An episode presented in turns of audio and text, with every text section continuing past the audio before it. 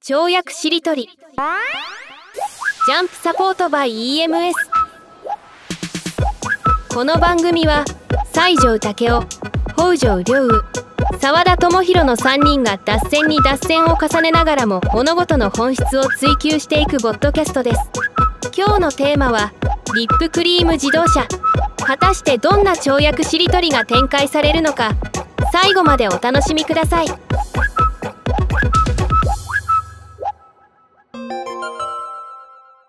えー皆さん、こんにちは。エッセンシャルマネジメントスクール代表をしています、西条武雄です。よろしくお願いします。えー身体思想家の北条良雨です。よろしくお願いします。はい。そして、世界ゆるスポーツ協会代表とコピーライターの澤田智弘と言います。今日もよろしくお願いします。よろしくお願いします。今日は、えー北条良雨さんの問いかけから始まるんですよね。ああ、あの、お題ですね。お題ですね。そうですね。今、順繰りに、あの、テーマを毎回それぞれが出すみたいな感じで、前々回が西条さんで、前回が澤田だったので、今回は北条さんから、うんテーマっていうんですか？前々回は、まあ、僕が提案させていただいた幸せとは何かですね。で前回が澤田さんの、まあ、いろいろんな問いがあったかと思うんですけど、最初の問いはえっと、ありありったけの自分で生きるってやつ。ああ、そうですね。すすごい良かったですね。はい。そして、ありが入ってたやつですね。はい。結果的にね。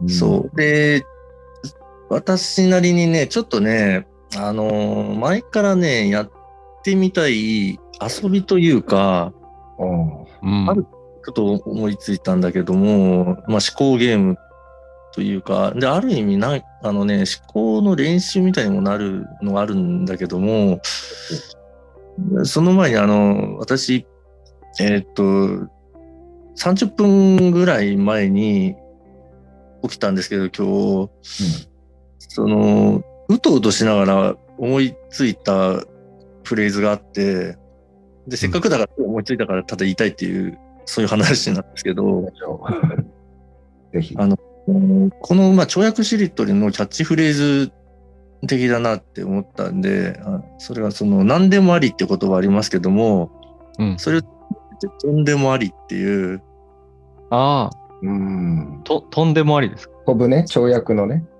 うん、いい。跳躍の方ですか？えとんでもは、とんでもないっていう？まあ、どっちでもいいと思うんだけど、あの、飛躍の日でも別にいいんだけども、まあ、飛躍の日の方がいいのかな、この場合は。よくあの、ほら、えっ、と、ある時期から、とんでも本みたいなのがね、出てきて、ちょっととんでもみたいな言葉は批判的にも言われるじゃないですか。それはちょっとね、うんあの、飛躍しすぎだよみたいな。うん。だけど、まあ、それでもいいじゃない的な意味と、で、まさにそのまま飛ぶっていう意味もね、含めて、で、それがありだよっていう。で、ついでにちょっとハーリみたいな、また動物園に加わりそうなね、とんでもありみたいな。ですね。ああ、え、それってとんとんでもないの対義語から生まれてるんですか？それともなん、えーそれとも、えっ、と、うんなんでもありから来てるんですか？そのルーツが気になるんですけど。いや、だからね、寝てね、朦朧としてたらとんでもありって言葉が浮かんだだけなんですよ、ただ。なるほど。うんそう。まあ、ちょっと逆算して考えると、今話したようなことかなっていう、まあ、大体そういう、私の思考回路でそういう構造をはい逆算してか、なんかでち上げるっていうのは多いんだけど、うんうんうんうんうん。まあ、わかります。なんとなくわかるでしょ？わかりますね。え一緒ですね。とんでもありはあれですね。これまでいろんなキャッチコピーが跳躍しりとり出てきたけど、一番なんかシンプルでしっくりくるかも。うん。まあ、そうですね。そして、俺、あの、ここからお聞きになった方はちょっとわからないかもしれないんですけど、このシリーズでね、あの、いろんな話題が跳躍していく中で、いろんな動物とか虫とかが生まれていって、いろんなキャラですかね、物語に出てくるキャラみたいなのもちょっと作りながら、同時並行で進んでるようなところで、今回、本のキャラクターがね、はい、加わりました。とんでもありがね。それもまあ、うん、とんでもあり。いいですね。なんかもう、完全にこれ、羽ありやろうな、みたいな。うんうん。思ってるなどどうなんでしょう。跳躍、あ、跳躍だから、ジャンプ系のあれじゃないですか。これああ、なるほどね。普通に脚、力はすごい。そうすごい脚力。ああ、すごいなんか、あの、太ももの筋肉がついてるあり。バッタよりも飛ぶみたいな。あなるほど。でそんなのとんでもないって言わ言われそうだけど、うん。ありだよってね。ありだって。アリが飛んだっていいんだっていうね。うん。うーん。いいっすよね。だからやっぱカタカナかな。とんでもがカタカナが。全部カタカナ？なカタカナかな。とんでもあり。うんうんうんうん。るほど。うん。で、とんでもがもういいるみたいなね。このこれなんか一曲作れそうじゃないですか、お嬢さん。ああ、作れるでしょうね。あの、さい多分ここの3人は多分、そう、特にね、北条私そうですね。で、北条さん言ってたのがね、なんか、この3人で、その場でライブで作曲しても面白いんじゃないかみたいな。ああ、それできますね、絶対う。ん。うん。それすぐできそう。ね、できそう。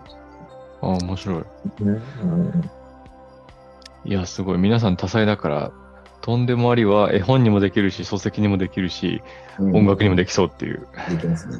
うん。セルフマルチメディアみたいな感じでね、うん勝手にタイアップ。自己増殖タイアップみたいな。それいいっすね。セルフタイアップ。自分とた、自分のアイデアと自分がタイアップしちゃうみたいな。うん。あ、それもちょっと原理になるかもしれないですね。セルフタイアップ。いいっすね。面白いなうん。自分のアイデアとアイデアをつなげて何か自己増殖させるみたいな。あと、自分の中にあるいろんな領域に展開していく、領域展開うん。がありますよね。で、タイアップして、曲作ってみましょうみたいな。うん。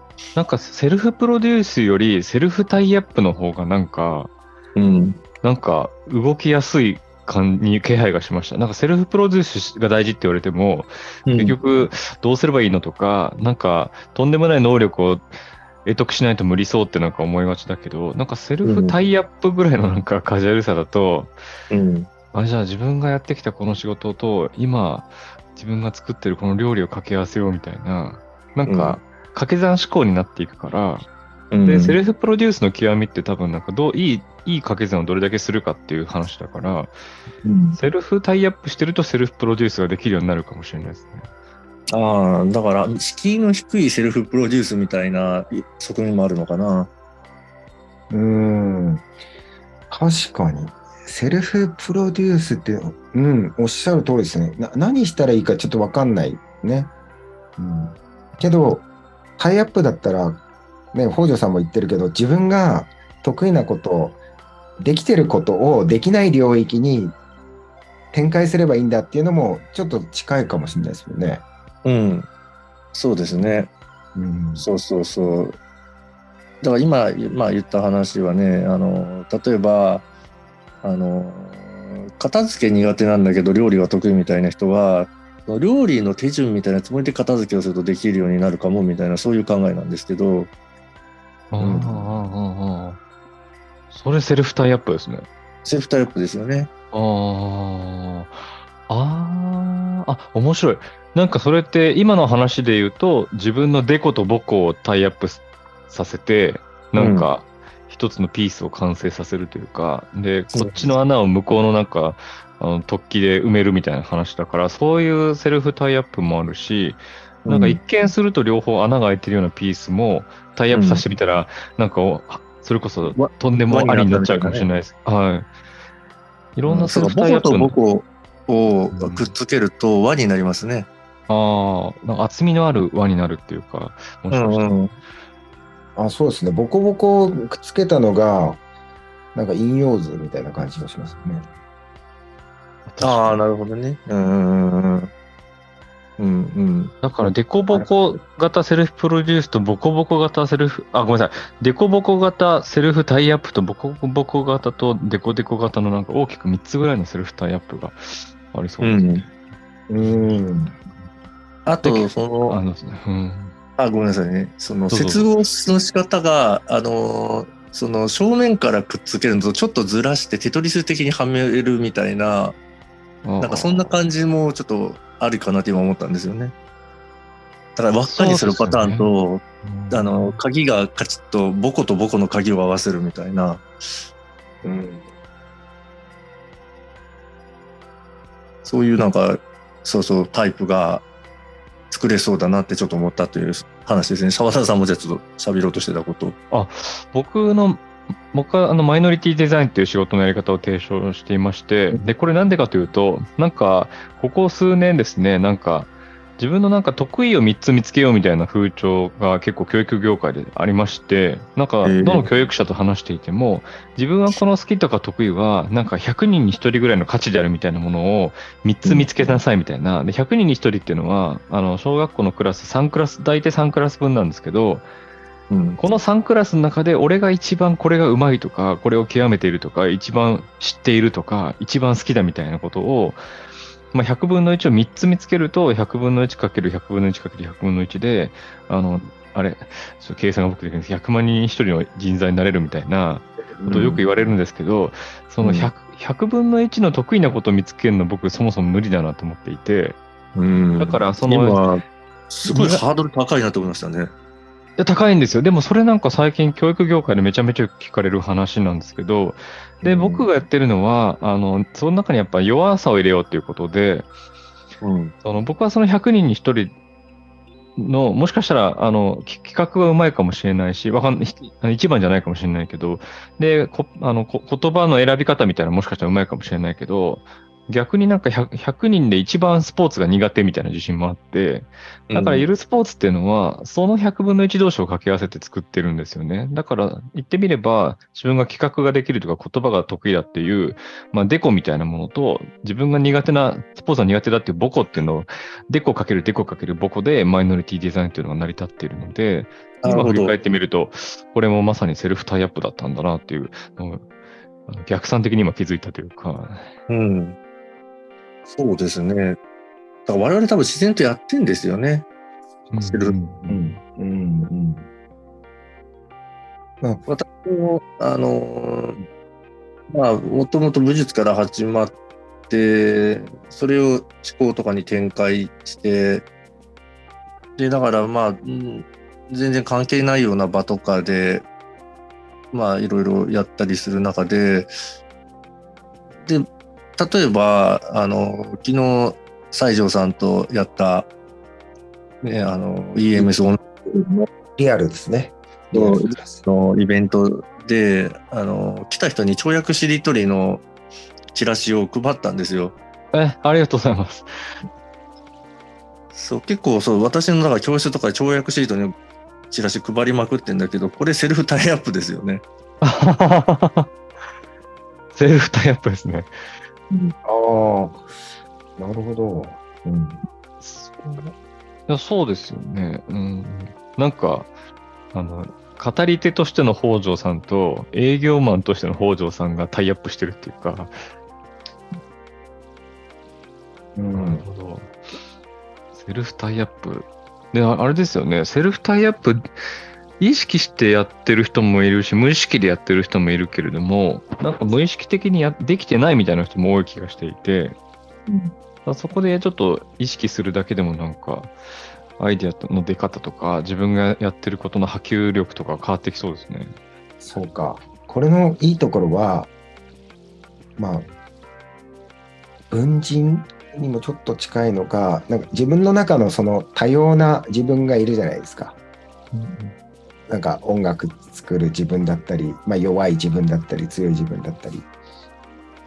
そこがタイアップするってことですよね。で、それがなんか一人の自分だっていうふうに思ってると、なんていうかな、例えば常に僕はエッセンシャルマネジメントスクール代表として何かをやるとか、なんかこう、サラリーマンとしてとか、社長としてみたいな、なりがちだけど、そうじゃなくていろんな自分がね、あの、他の自分に託すとか、強みを、なんか他の自分が言った時に説得力をパパとしての自分が説得力を持たせられることがあるみたいな、よくわかんないけど、そういうことかな。でもあるかうんうん。そうですね。だから自分の中にあるいろんな面のどれを使ってどこに生かすかみたいなことですよね。これはやっぱり意識しないと、なんか自分はこうだっていう identify してる、特定、一個に特定しちゃってる人ってで意外とできないかもしれないですね、これね。ああ、僕そうですね。僕、その、あの、自分は複数形であるっていうことをいつも言っていて、で、自分って英語で愛じゃないですか。あの、うん私。で、うんああ愛は、あの、本質的には愛ではなく、S がついているって話なんですよね。アイズっていうか。うんうん。だから、私は複数形であるっていう前提で、やっぱり自分を捉えてあげた方が、なんかむしろ、むしろ自然状態っていうか、そうですよね。まあ、あの、例えば、まあ、僕が妻と一緒に開発しているワークグラムっていうのは、まあ、個人の中の多様な関心をうんうんこうんうんう、特定、まあ、特定というか、特定ではないですね。明晰に捉えていくっていうものなんですけど、それも、あの、関心の小人って言い方するんですよね。うん。あ、いいですね。で、例えばさっきの料理が得意で片付けが苦手な人はっていう北条さんの例で言うと、ワークグラム的には、料理がまあクリエイティブ、クリエイターを使って料理してるとすると、クリエイターを使って掃除するっていう発想に、なんかできないかっていう発想を持っていくんですよね。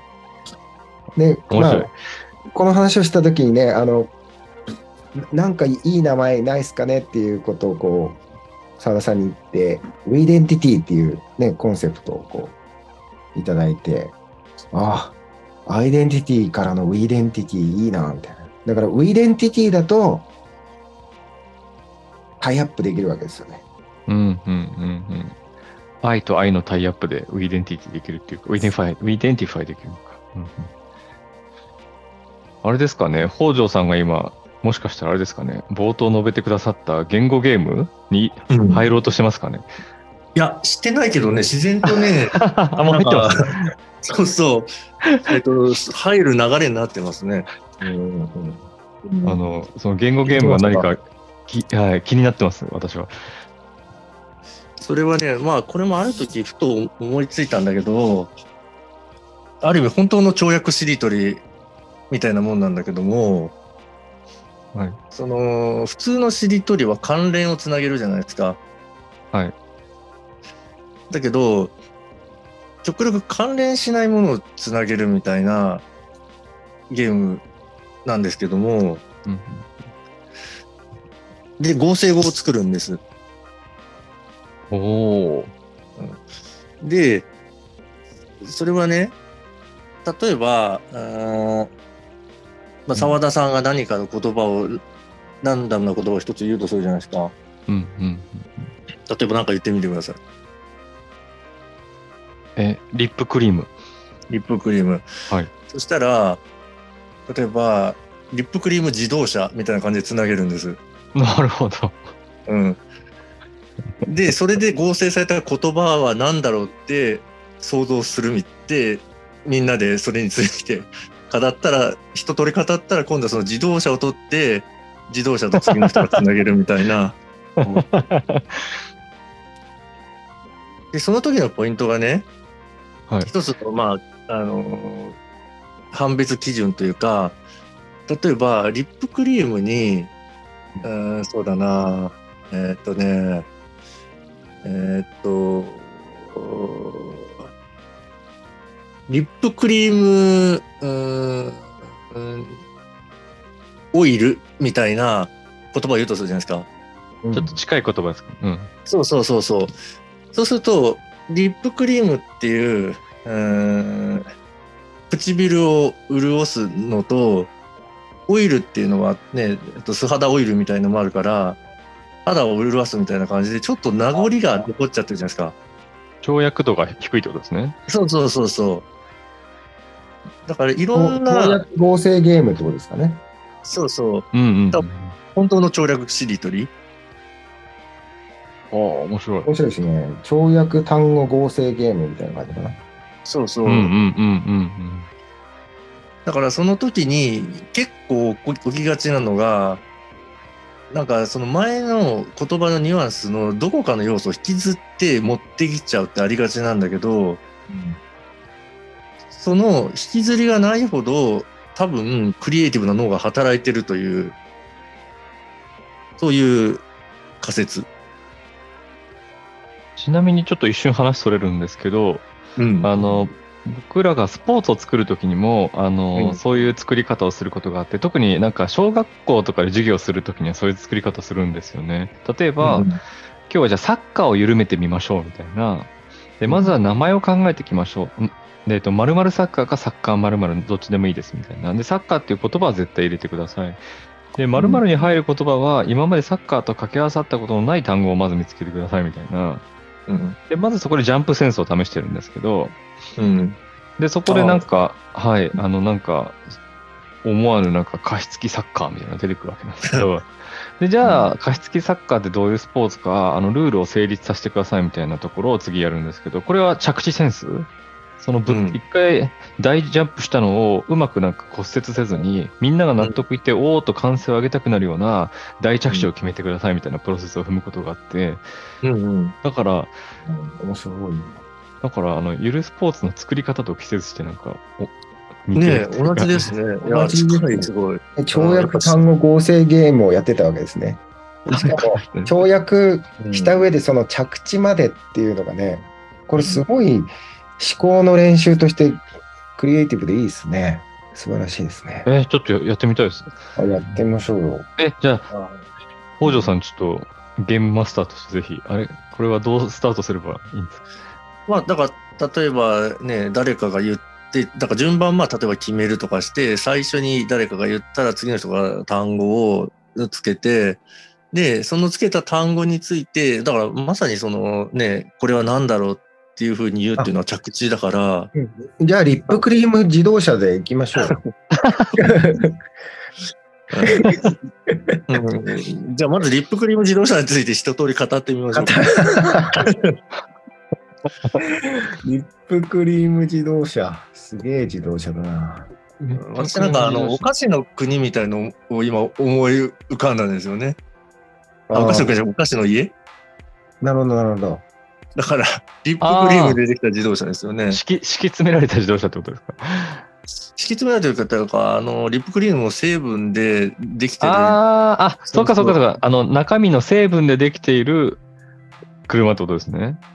まあ、リップクリームそのものでできてるっていうか、あの、リップスティックのあれで、そうそう、あの、できてる。だから、見た目は蝋でできた自動車みたいな。ああ、面白い。僕、全然違う見た目想像して、僕はなんかどっちかというと、魔女みたいなのを想像して、で、ほうきじゃなくてリップクリームにまたがっているっていうか、お巨大なですね。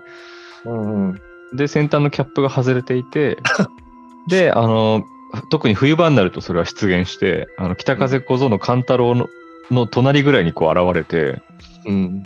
北風とともに。で、北風が吹くとみんな唇が乾いているから、リップクリーム自動車が出現して、で、街をなんか旋回して、乾いてるって言ったら、こう、ピューってなんか塗って去っていくんだけど、それはかま、かまいたちのようにみんな見えないっていうか、かまいたちって、あの、ん。風、風とかでなんか傷ができるっていう噂がありますけど、それを人間はか、うん鎌を持った妖怪のせいだっていうふうに見立てるってるんですけど、そういうかまいたちね。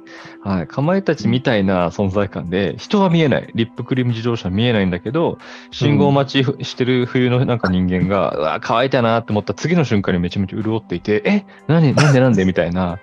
その瞬間、リップクリーム自動車はもう次の乾いた唇に向かっているみたいな想像しましたね。これもう絵本になりますよ、一発で。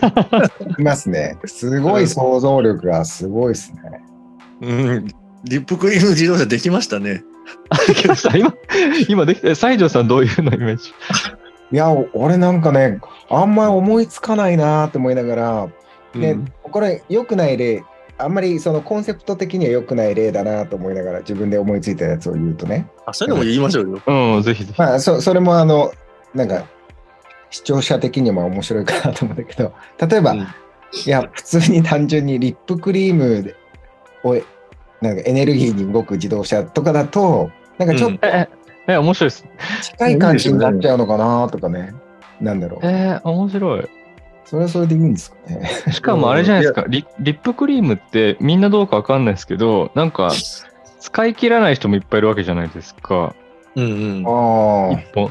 だから、あの、ひ例えば一冬を、え冬だけじゃないと思うんですけど、リップクリーム使うの。冬に特にみんな使うのであれば、春の訪れとともに、なんか、その余ったリップクリームを回収して走るなんか、リップクリーム自動車っていうか、でそうすると、あ、今年ももうすぐ春なんだな、なんて、それを車が走るとみんな思うって。そういうなんかね。だからそうするとリップクリーム自動車が季語になっていくっていうかあ、単うん単価とかで使われていくような世界観を想像しました。エコですね。エコで。自動車。私ね、あの、西条さんの聞いて全くね、もしかしたら逆方向のちょっと思い浮かんだんですけど、うんあの、時は 2000XXX 年。X が3つだと2万年だ。あそっか。その時に、まあ2万 X 年でもいいかもしれないけあど、確かに。未来感ありますね。そうそう、あるまあ博士か研究所が、リップクリームエネルギーの抽出をうん。あ発見し、未知のリップクリームエネルギーをね、それはリップクリームしか取れないエネルギーで、でそこからリその未知の効率的なエネルギーでリップクリームを動力にした自動車とかが生まれるんだけども、そそこでリップクリームの有効性に気づいた各国が、そのリップクリーム争奪戦を始めて、うんクリーム戦争が始まってどんどん人の口が乾いていくという、そういう、心も乾いていくっていうね。そうそう、あ、いいですね。心も乾く。やばい。思いついちゃったよ。そのね、うんリップ クリーム自動車はうんタイムマシンなんですよ。タイムリープできるタイムリップね。タイムタイムリップ。うんだから、まあ、あ、そういえばそんな映画ありましたよね。バックトゥザフューチャーかな。バックトゥザフューチャーだ。あれはリップクリーム自動車だったっていう ことで。ああ、面白い。しかもまだか乾いていなかった人類の潤った唇を求めに過去に行っていたみたいな。そうそうそう最心を初からやめればいいじゃないかって結論になるみたいなね。できた。なんか今の話面白いですね。なるほど。リそうップクリーム自動車、リップクリームのなんかエネルギーで動く自動車によって人類の唇とか乾いていって、でその自動車はタイムリープして過去に行って、で、どんどんどんどん遡っていくっていう話ですよね。心を潤す旅ですよね。うんと取り戻してい人類を、唇を人知れず癒していくリップクリーム魔女が、あの、徘徊するみたいなね。さっきの沢田さん魔女のいる世界に行って取り戻していく。もう一方のリップクリーム自動車が、そうやって乾いた人々の唇を癒してくれるみたいな。うん。それだから、あれですよね。なんかわ悪いリップクリームがなんか流通するというか、なんか唇を潤してるようで人間の油分を吸い取っていくみたいなリップクリームがああ、そして依存させるね。あの、依存させて、もう乾いて乾いてしょうがないみたいな。もうそれを広めるマフィアみたいな人たちがいて、戦争が起きて、でそのリップクリームが1本10億円ぐらいで取引されてるみたいな。アタッシュケースにいっぱい詰まってるみたいな。ですねすごいあ物はあるかって言って、パッと開けたらリップクリームがものすごいびっしりみたいな。ギリシリップクリームが詰まって。全然市民手届かないじゃないですか。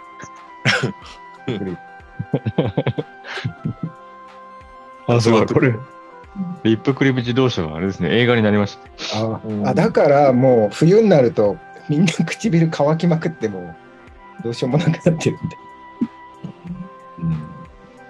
ああ、すごい。これあれですね、あの、全部映画になりそうですね、この後の、このゲームの生成される単語は。そ うそうですね。そう、それで今、そう、最初思ってたのは、今度は自動車を取ってなんだけども、なんか、自動車を取らないで、もうまた関係ないのと関係ないの。あ、だから次の人は自動車となるべく関係ない単語を言って、で、次の人はそれにまた関係ない単語を合わせるみたいな方が跳躍するでしょうね。その方がトーク内容は刷新されそうですよね。そうだね。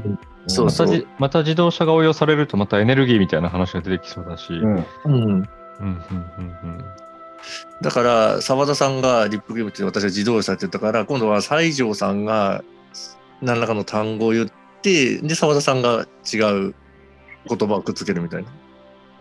なるほど。なるほど。うん。ちょっとあの、うん今朝ね、うんあの娘にえせがまれて、絵本みたいな話を創作したんですね、その場で。うん。今朝じゃないな、うんそれは、あれだ、昨日の夜かな。あ、昨日です。一昨日の夜か。それで、まあ今朝もせがまれて、また話してって言われて、まあそ、ちょっとその話は、もう超スーパーダイジェストで言うと、ね、うん寝なかったんですよね、子供たちがね。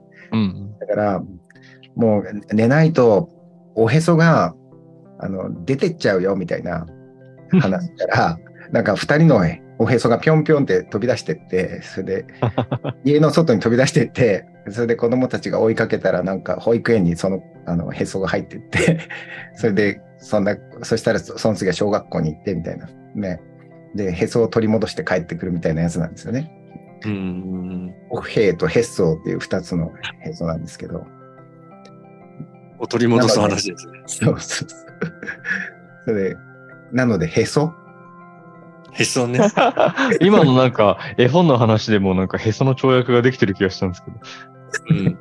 へそかけるアクティブ、アクティブ、アクティブのへそみたいな跳躍で今の絵本が成り立ってる気がして、なんか、そうそうそう最後、最後にね、その、いや、も戻ってきてよとか言うんですけど、なんかこう、夜の校庭で遊んじゃダメなんだよとかって言っても、まあ聞かないわけですよね。うん。でもおなんかお父、パパとママのも聞かなかったじゃんみたいに言われて、うんちゃんと聞くからみたいな、改心したら戻ってくるみたいな。まあそんな話なんですけど、まあそれはさておき、へそ、おへそ、おへそかな？へそ。うん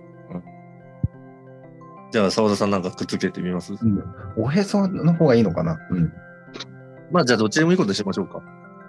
なんかその、ほ北条さんのルール説明の中で、うなんか相関関係がいもうありそうな言葉を持ってこないという話があったんですけど、あえて、なんかちょっと近めの方が跳躍しそうだなと思ったんですけど、うん。それは、えっと、あそうですね。うん。頭？うん。頭のへそってなるとどうなるんだろうっていう。ああ、なるほどね。要頭のへはなんか、まあ、あの、なんか、こう、頭頂部とか後頭部とかにへそがついてたら、そのへそ何なんだろうって思ったというか、うんうんうん。ああ、いいですね。じゃあ、それについて考えてみましょうか。それは何なの？頭のへそ。頭のへそ、なんか、あーうん思考が漏れ出たり、そこから、そうそうそう、何かを注入できる、なんか、あの、空気入れあるじゃないですか。あ、空気入れ、あの、ボールの空気入れるところ？あー、そっか、頭にへそついてたら、じゃあ本の形状があの空気入れみたいになるってことですか？ん？うんと、え、え、どういうことですか？頭にあのボールみたいなへこみ、くぼみが、へそがついていると、はいはい。そうすると本っていうのを読むものじゃなくて、空気入れみたいな形状をしていて、そうそうですね。うんうん ポンプ式でなんか情報を頭に注入していくみたいなことなんですかね。そうですね。うん、そう感じになってきますよね。うん。それでなんか逆に漏れ出ちゃったりとか、プシューってね。でも頭にへそあったらなんかいいことがいっぱいありそうですけどね、今みたいな。うん。なんでついてないんだろう。でついてないんだなんかそのうん。脳脳が疲れるとなんかチョコレートみたいな糖質糖質というか糖分を欲するじゃないですか。うん。で、なんかあの摂取した糖分の大半がなんか脳に食われるみたいな話があると思うんですけど、うん。それもなんか頭のへそから直接脳になんか注入した方がいいなみたいな。ああ、そうか。じゃだから、なんか、知識とエネルギーを混ぜた未知の何かを頭にダイレクト注入するとかね。えば、そうだな、えっ、と、チョコレート辞典みたいな感じで、チョコレート辞典を頭の中に液状として注入するとかね。それいい。あの、チョコレート六法、六法全書みたいな。そうそう。なんか、目目で見ると全然入ってこない六法全書が、チョコレートを味にして頭のへそから入れるとすごい入ってくるみたいな。うーん。なんかね、僕が話を聞いてて、役にというか、うん。へそって全く役に立たないじゃないですか。うん。で、なんだけど、だから人類は頭のおへそに気づい、の価値に気づいてないわけですよ。なるほど。ここれ何なんだろうこれ。全然もうただついてるだけだよねみたいな。思ってたんだけど、使い方が分かってなかっただけでもうあの、うん。第7チャクラぐらいの意味で 分かんないんだけどそっからなんかそういういろんなことができるってことに気がつきうんうん。ここからどうするかっていう ななんかさっきみたいな展開にちょっとなりそうだったからちょっとやめとこうと思って。いや今の話で思い出したんですけど、僕、あの、自分のこの乳首の役割がずっとわかんなくて、うん男性の乳首の役割ですね。で、確かにね。ずっとわかんなかったんですけど、最近すごく役に立ったことがあって、気づいたんですか？そうなんです。あの、娘、あの、うん。当時生後10ヶ月ぐらいだった娘とお風呂に入っていた時に、うん。結構なんか、あの、いやいやみたいな感じで暴れてたんですよね。うん。で、その時に娘が僕の乳首を発見して、うんもう、は、はってした顔になって、うん乳首をポンポンって撫で始めたんですよね。で、そっからなんかいい子になったんですけど、おう。多分だけど、ママと同じだって思ったんですよね、彼女は。うん。この人なんか無理やりお風呂入れてくるなんかストレンジャーみたいな感じで多分認識されてたのが、うん。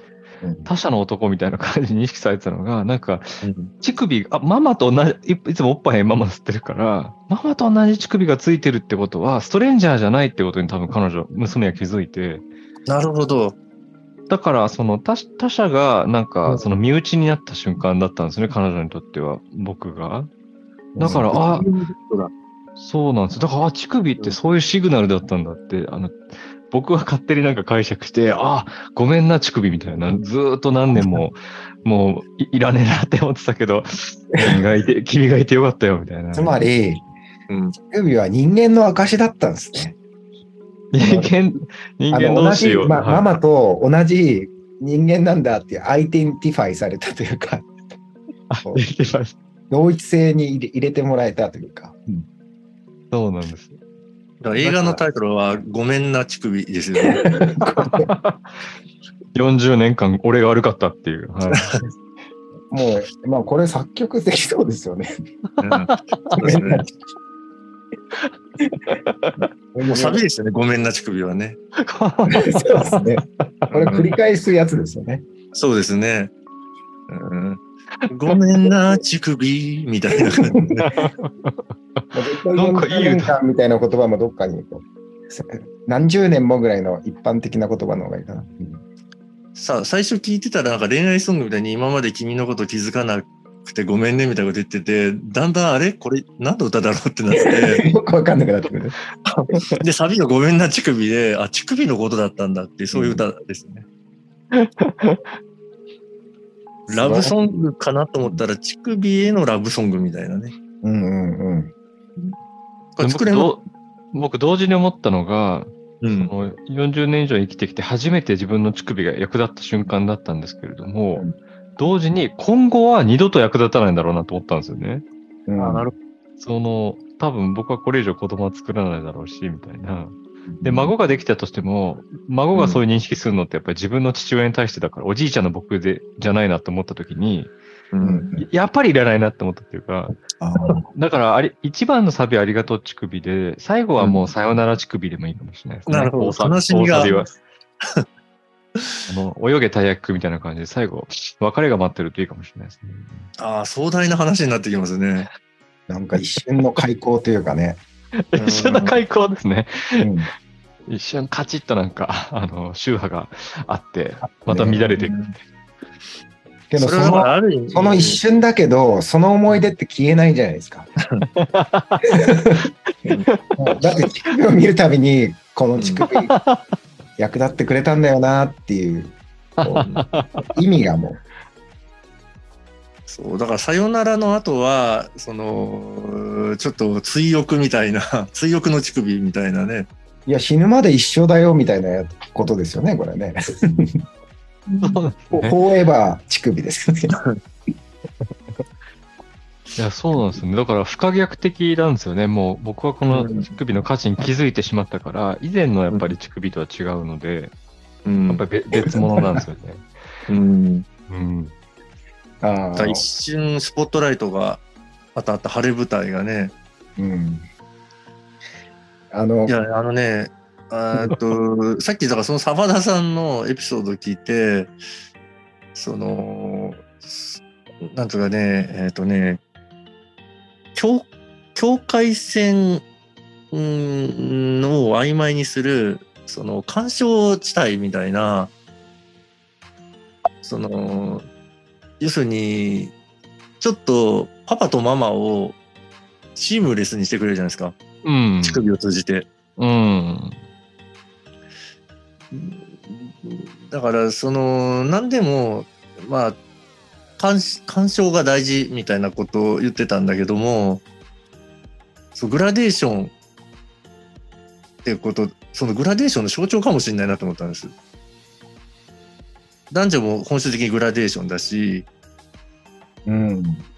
だからそのねもともとえーお母さんの体の中では男性も女性も女性の形をしてで男性だけホルモンシャワーっていうホルモンのシャワーを浴びて男性になってだから女性を改造して男性になる。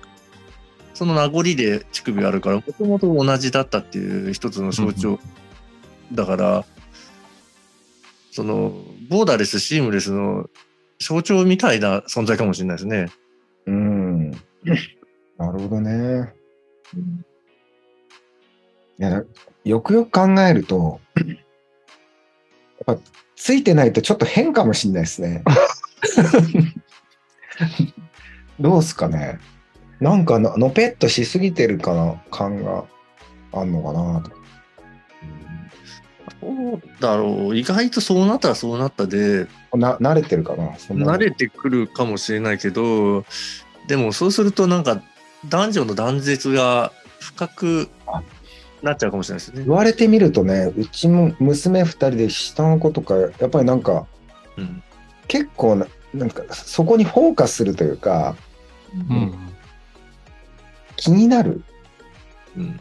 ささらに気気になってるし、さらに思い出して、あの、姪っ子がね、なんか、お小さい頃、赤ちゃんの頃みたいな、なんかお母さんの乳首をこう、いじらないと眠れないみたいな、なんかそういう子がいて、うちに遊びに来た時に、なんか、